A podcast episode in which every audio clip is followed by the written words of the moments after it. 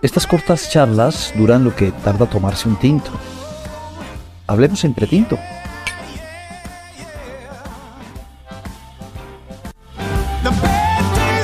Hola, bienvenidos de nuevo a Entretinto. Este Entretinto se ha vuelto claudista, o es desde el comienzo, porque Claudia Lozano es la cuarta de las Claudias, todas ellas unas mujeres admirables, a quienes aprecio mucho y a quienes respeto.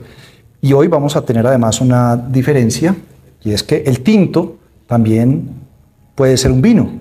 Hoy vamos a hacer, porque estamos aquí en San Giorgio, que nos ha abierto este espacio. Bienvenida, Claudia. La hemos visto mucho, pero de pronto hay cosas que ya por verla tanto hemos olvidado de dónde vienen y de dónde comienza esta historia. Y Claudia fue una de las primeras, si no la primera, modelo negra en pasarela.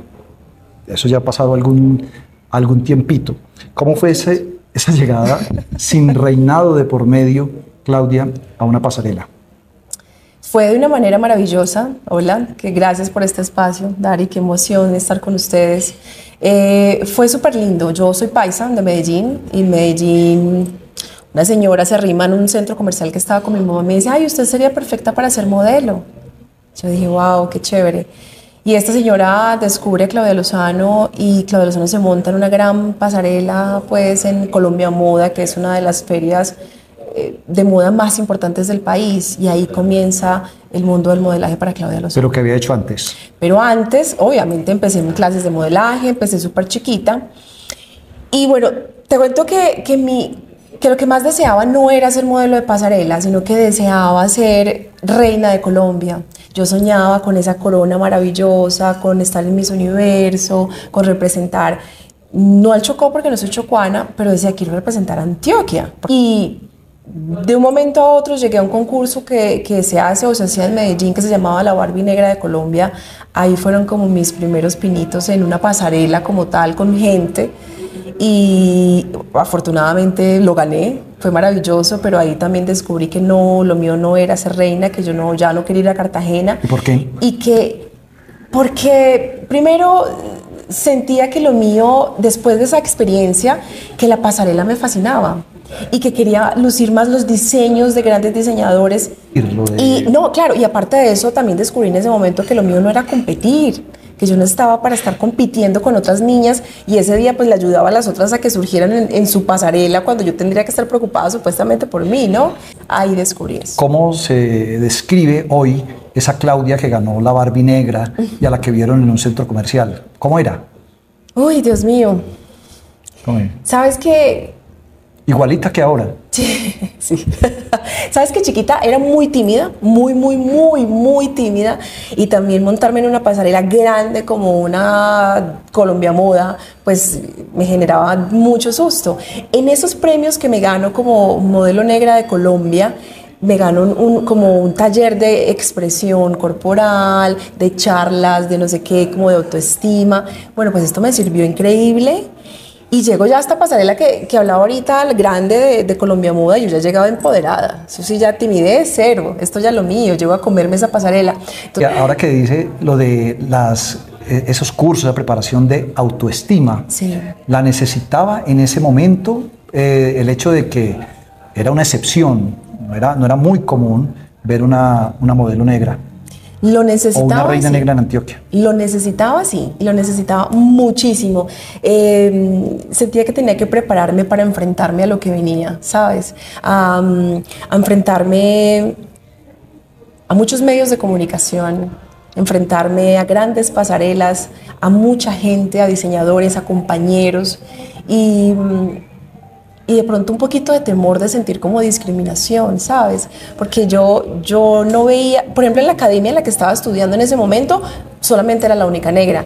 En mi salón de colegio, que estaba en el colegio aún, eh, solamente era la única negra, siempre era la única negra.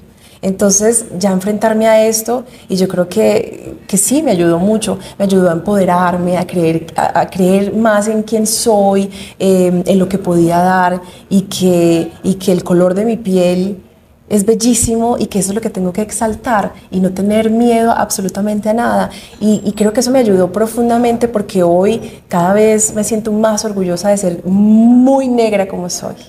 ¿Le costó algún trabajo, recibió algún desplante de una compañera o de alguna diseñadora o una casa de maquillaje que dijera, no, es muy difícil encontrar maquillaje para ella o ponerle ropa a ella? No, sabes que yo soy muy creyente en Dios, ¿sabes? Y, gracias a Dios no, nunca sentí eso en el mundo del modelaje. Jamás. Eh, saquémosla por ser negra. Eh, este desfile de pronto no con negras, no, no que ella no, que, jamás en la vida. Todo lo contrario. Entonces, si en un desfile de alguna, no sé, plataforma de nuestro país estaba una negra, ahí estaba Claudia Lozano. Siempre, siempre estaba abriendo, cerrando el desfile. Los diseñadores estaban fascinados y encantados porque tuve una muy buena formación en pasarela, ¿sabes?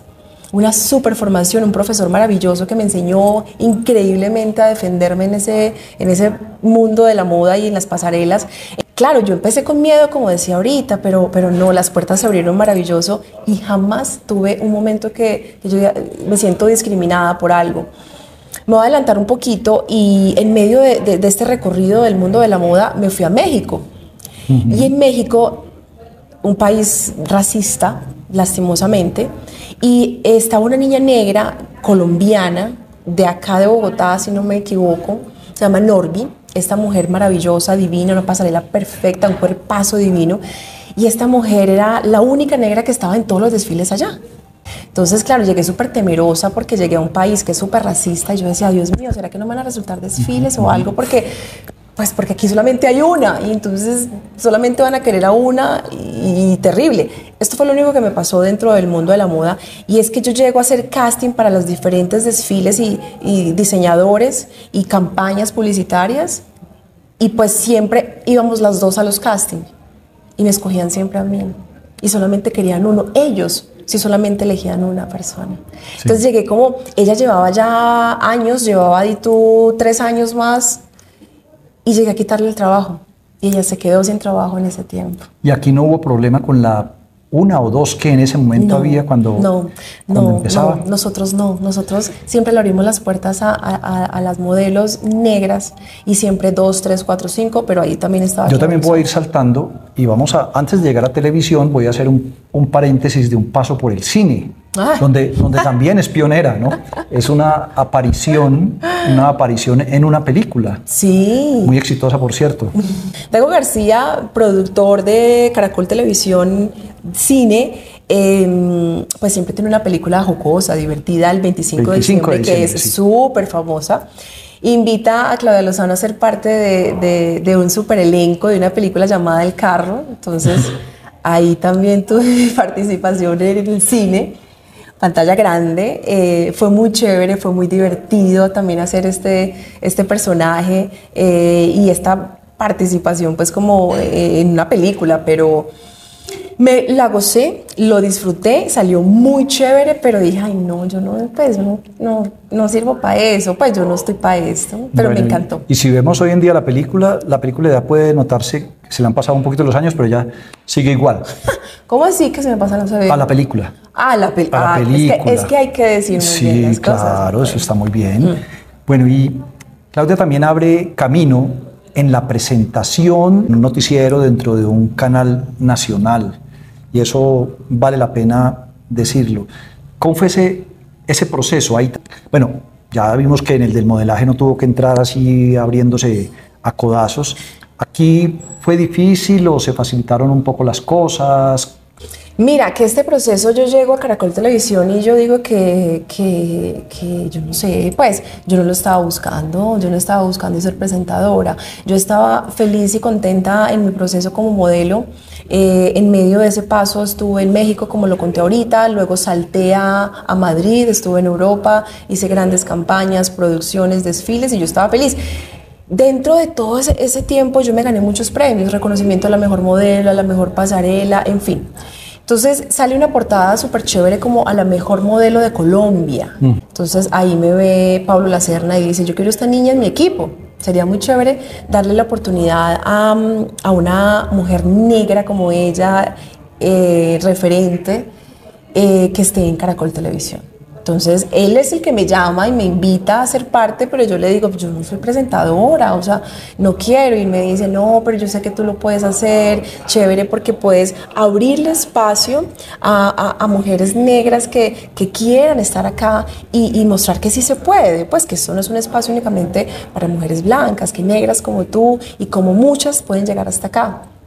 Yo como que, ay, no, pero no sé qué. Entonces ensayemos pues un poquito ensayemos un poquito, ya llevo 11 años en Caracol Televisión. ¿Y hubo en algún momento crítica que hubiera percibido de pronto de, la, de los televidentes, alguna observación? No, tampoco, insisto, no había mm, tal vez era la segunda persona presentando. Sí, sabes que en ese momento estaba Ilia Calderón, una mujer bellísima, talentosísima, periodista, y y sabes que yo, yo no sentí, yo por parte de mis compañeros dentro de, Caracol Televisión, jamás, esta es la hora en la que te digo, jamás he sentido discriminación.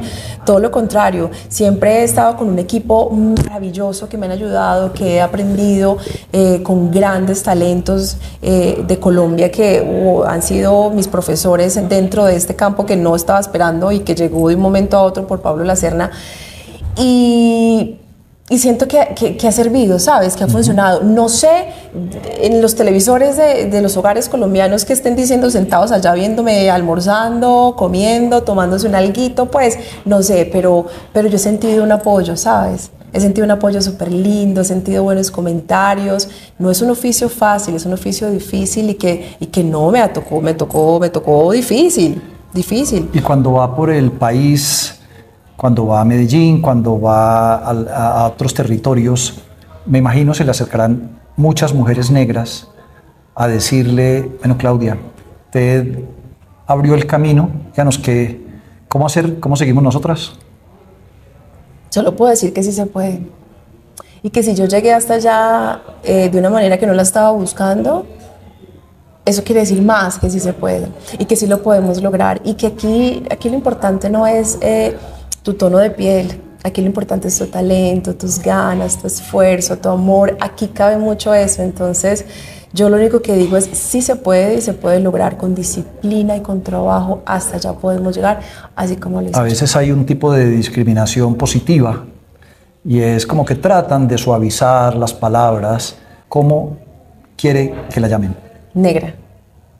Yo soy negra, muy negra.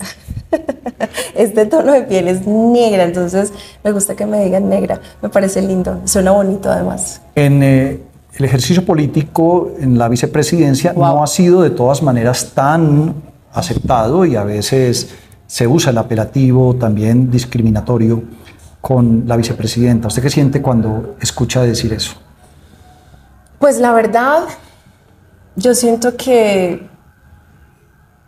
Yo te repito algo que nos falta... ¿Como nos falta todavía apertura o no?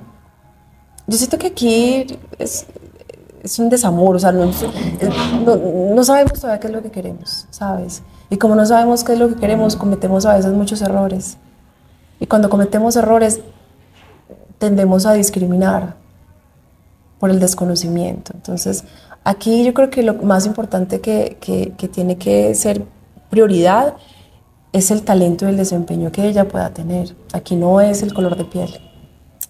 Pues Claudia, que siga creciendo. Me alegra mucho de verla nuevamente y poder compartir este tinto vino. Por primera vez en este espacio es tinto vino. Yo lo sugerí. San Giorgio. Muchas gracias. Chao.